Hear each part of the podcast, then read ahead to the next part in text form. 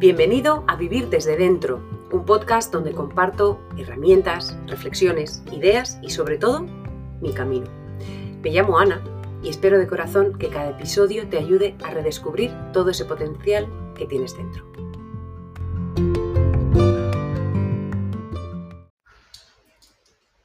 Bueno, bueno, ¿qué pasa algunos días? Que parece que está todo como, decía en el título, aguas turbulentas. Se nota la tensión, está como la gente más, más tensa, más irascible.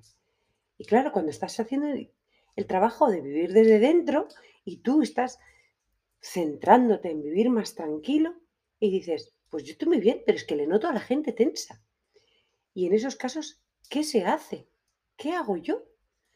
Bien, yo estos días como los noto, aparte que independientemente me, encuentro con gente que si efectivamente le noto más tensa, también me pasa porque como llevo el grupo de mentorazgo, el grupo de coaching que lidio con emprendedores que obviamente lidian con clientes o con pacientes, etcétera, pues son épocas en las que de repente en un mismo día recibo cuatro o cinco mm, llamadas o mensajes de personas de, Ana, me ha pasado esto, me ha pasado lo otro, tal. Es como que un día en el que se reciben muchas más quejas, ¿no? Reflexión. Lo primero. Eh, para mí es la analogía de la montaña. Cuanto más trabajo tenemos hecho, cuanto más nos conocemos, cuanto más trabajo personal eh, o incluso a nivel profesional, es como si subiéramos un poquito más en una montaña, ¿vale? Hay más esfuerzo, cuesta un poquito más, es más fácil quedarse abajo, pero a la vez también tenemos más perspectiva. Imagínate el que está un poquito más abajo, pues ve el bosque, la siguiente roca, el siguiente árbol. Pero cuanto más subes, empiezas a ver, uy, un horizonte, uy, pero si hay otro monte por allí, uy, mira qué valle hay allí. Empiezas a ver con un poquito más de amplitud. Y es la oportunidad que tenemos cuando vivimos desde dentro y cuando hacemos el trabajo de mirar hacia adentro. En épocas en las que los días se nota la tensión o la gente se le nota un poquito más tensa, creo que es una oportunidad muy bonita de hacer este trabajo. Lo primero, recordar que lo que sentimos, la rabia, la injusticia, es que esto no debería ser así, pero ¿por qué la pagan conmigo? Lo primero, buscar a alguien con el que puedas desahogarte, que te comprenda, ¿vale? Probablemente no la persona que te ha hecho ese daño o ha sido actuado de esa manera injusta, pero sí intentar eh, desahogarte, porque lo que sientes es normal. Si alguien comete una injusticia contigo, porque independientemente que sea porque esté tenso o no, lo que tú sientes hay que validarlo. Pues es frustrante, estoy cabreado, me está jorobando todo esto y eso lo tienes que poder vomitar, que no se te quede dentro. Y lo siguiente, el, el segundo paso para mí es recordar a Gandhi. Hace poco vi la película. Sé el cambio que quieres ver en el mundo. Si lo que realmente nos joroba es lo injusto o lo injusta que está siendo esta persona,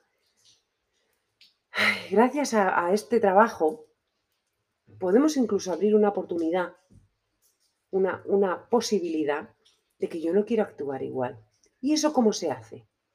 Pues creo que lo primero es recordar que esa persona eh, es un ser humano, con sus luces y sus sombras.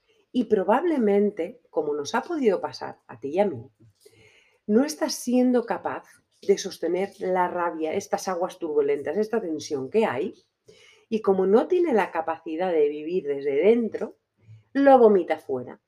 ¿Y con quién lo paga? Pues contigo. Sea cual sea eh, la, la fuente del dolor, de la rabia, de lo que sea, lo ha pagado contigo. ¿Qué tiene que ver eso contigo? Realmente nada. Tiene mucho más que ver con su incapacidad de lidiar con eso, con su debilidad en ese aspecto, por cierto, porque nosotros podemos tener otras debilidades. Y nuestro trabajo aquí, vivir desde dentro, más que ir a decirle, oye, tú no estás siendo capaz, no, eso es suyo, es centrarnos en nosotros y decir, jolín, está sufriendo, esto no tiene nada que ver conmigo, no me está gustando y por eso me voy a desahogar con mis amigos, con los que me dejen desahogarme y veo tu dolor y es como, no te voy a decir y te ha puesto dos más, ¿no? Pero veo tu dolor, veo tu rabia, veo tu inseguridad, veo lo que yo llamo el yuki, que es esa cosa que deberías estar siendo capaz de cuidar tú, pero que no estás pudiendo porque hacemos lo que buenamente podemos y no me lo voy a coger yo, porque es tuyo. Y de esa manera, primero, desahogándonos con la gente a la que queremos mucho y que nos acogen. Y segundo, viéndole a la otra persona como lo que es, nos sale una cosa maravillosa que es la compasión. No están jorobando, salvo que sea un sociópata o un psicópata, no están jorobando porque quieren, es porque no están siendo capaces de hacerlo de otra manera. Acordaros de la analogía de la montaña. Cuanto más altos estamos, más perspectiva vemos. Pero no es que sea mérito nuestro, sino que estamos en un nivel un poquito más alto, es como si nos hubiera colocado ahí un helicóptero y dices, ahí va, si veo el valle, el monte, etc. Y luego la siguiente es esperar a que se calme toda esa emocionalidad para tomar una decisión, para hablar con ellos otra vez, etc. Cuando la emocionalidad es muy alta, estoy muy cabreada, estoy muy herida, estoy muy triste, la inteligencia, la racionalidad baja completamente, es como si fueran opuestos. ¿Y qué pasa? Que si reaccionamos en el momento, la vamos a liar más. ¿Quién no ha entrado en discusiones? Pues en ese momento, si eres capaz de centrarte en ti y desahogarte con quien buenamente puedas, alguien que te acoja, cuanto más objetivo en esto, alguien que no tenga nada que ver, mejor. Segundo, si eres capaz de verle como lo que es un ser humano. Y lo tercero, esperar. No tomes una decisión todavía a contestar ese email, a tener esa conversación. Cuando tú estés un poquito más calmado, la probabilidad de que se solucione el conflicto mejor se multiplica por mil.